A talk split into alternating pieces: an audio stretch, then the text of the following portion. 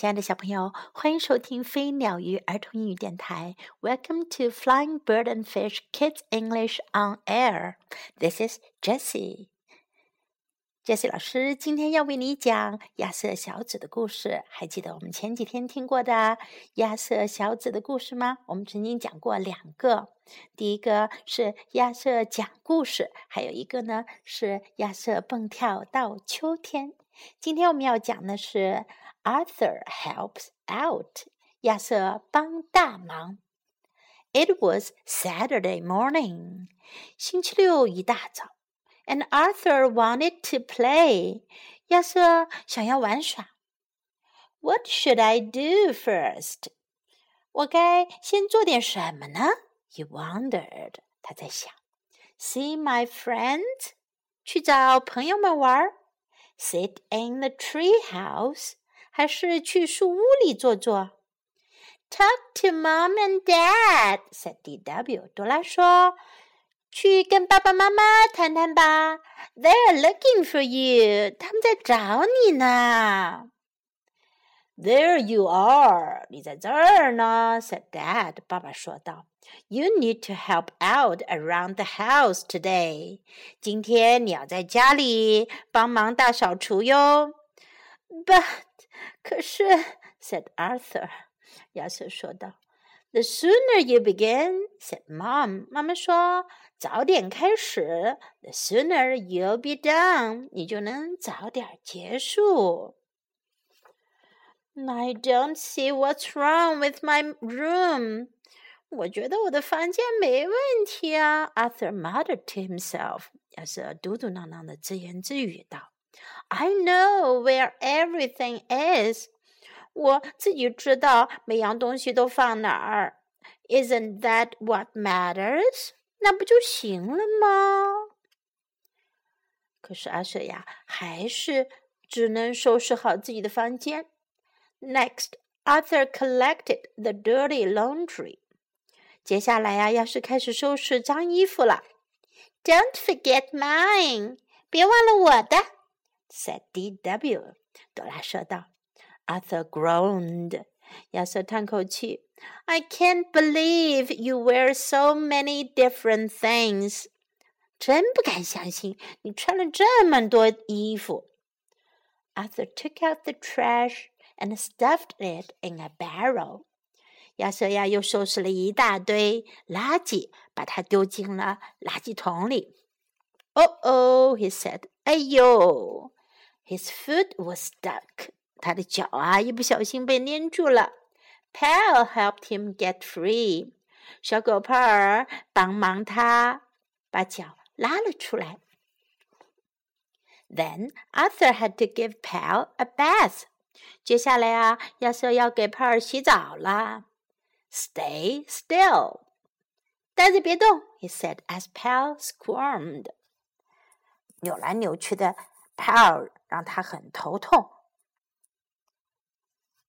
Pal splashed and splashed，他使劲的扭啊扭啊，把水溅得到处都是的。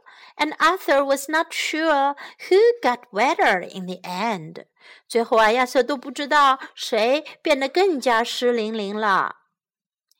When it was time to unload the dishwasher。该把盘子和杯子都从洗碗机里拿出来了。D.W. wanted to help，朵拉也想要帮忙。Arthur could have done it faster alone，亚瑟一个人啊，本来可以干得更快。But D.W. wouldn't let him，可是朵拉呀，却偏偏来捣乱。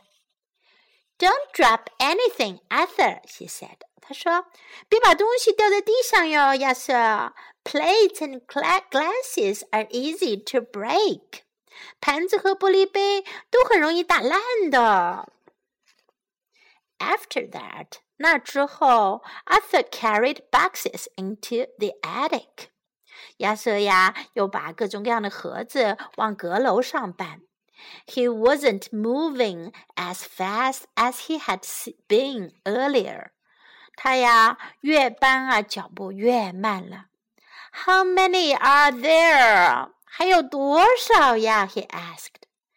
Just keep going.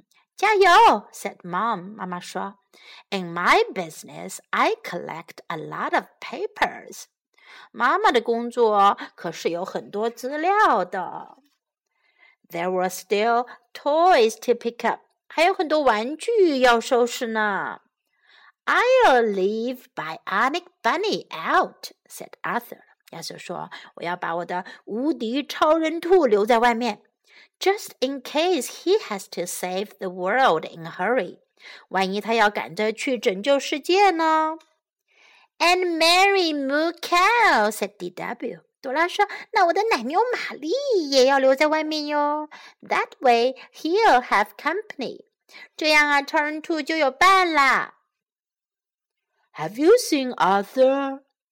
你们看见亚瑟了吗？asked Dad。爸爸问道。not for a few minutes," said Mom. 妈妈说有一小会儿没看见他了。But he's been very busy. 可是他一直都在忙啊。Arthur, where are you? Dad called out. 爸爸大声叫道：“亚瑟，你在哪儿呢？”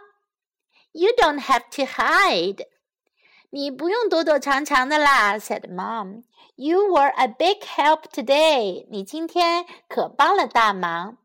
But we're all done. 现在我们都完工啦。Now you can do whatever you want. 现在呀，你可以想做什么就做什么啦。But Arthur was already doing just that. 没错，亚瑟自己已经在做他想做的事儿了。他睡着了。看来亚瑟的这一天确实是帮了大忙，可他自己也太累了，累得睡着了。好，接下来我们看一下今天要学哪些英文呢？What should I do first？我先干点什么呢？What should I do first？What should I do first？They are looking for you。他们在找你呢。They are looking for you。They are looking for you. There you are，你在这儿呢。There you are. There you are. There you are. Don't forget mine，别忘了我的。Don't forget mine. Forget 是忘记的意思意思。Don't forget mine. Don't forget mine. Stay still，待着别动。Stay still. Stay still. Stay still. Don't drop anything. 别掉下任何东西哦。Don't drop anything. Don't drop anything. Have you seen Arthur? 你看见亚瑟了吗？Have you seen Yas Arthur? Have you seen Arthur? Have you seen Arthur? He's been very busy. 他一直都很忙。He's been very busy. He's been very busy. You were a big help today. 今天你可帮了大忙。You were a big help today. You're a big help today. We're all done. 我们都完工了，我们都做完了。 we are all done. We're all done. We're all done. You can do whatever you want. 你想做什么就做什么吧。You can do whatever you want. You can do whatever you want. You can do whatever you want. 好，最后我们听一遍原声版本的。Arthur helps it was Saturday morning, and Arthur wanted to play. What should I do first? he wondered. See my friends? Sit in a tree house? Talk to Mom and Dad, said D.W. They're looking for you. There you are, said Dad. You need to help out around the house today. But, said Arthur, the sooner you begin, said Mom, the sooner you'll be done. I don't see what's wrong with my room, Arthur muttered to himself. I know where everything is. Isn't that what matters? Next, Arthur collected the dirty laundry. Don't forget mine, said DW. Arthur groaned. I can't believe you wear so many different things. Arthur took out the trash and stuffed it in a barrel. Uh oh, he said. His foot was stuck. Pal helped him get free. Then Arthur had to give Pal a bath. Stay still, he said as Pal squirmed. Pal splashed and splashed, and Arthur was not sure who got wetter in the end. When it was time to unload the dishwasher, DW wanted to help. Arthur could have done it faster alone, but DW wouldn't let him. Don't drop anything, Arthur, she said. Plates and glasses are easy to break. After that, Arthur carried boxes into the attic. He wasn't moving as fast as he had been earlier. How many are there? he asked. Just keep going, said Mom. In my business, I collect a lot of papers. There were still toys to pick up.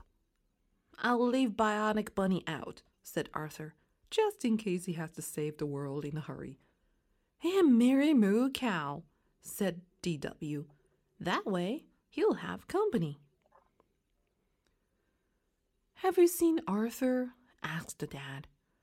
Not for a few minutes, said Mom, but he's been very busy. Arthur, where are you? Dad called out. You don't have to hide, said Mom. You are a big help today. But we're all done. Now you can do whatever you want. But Arthur was already doing just that. 好，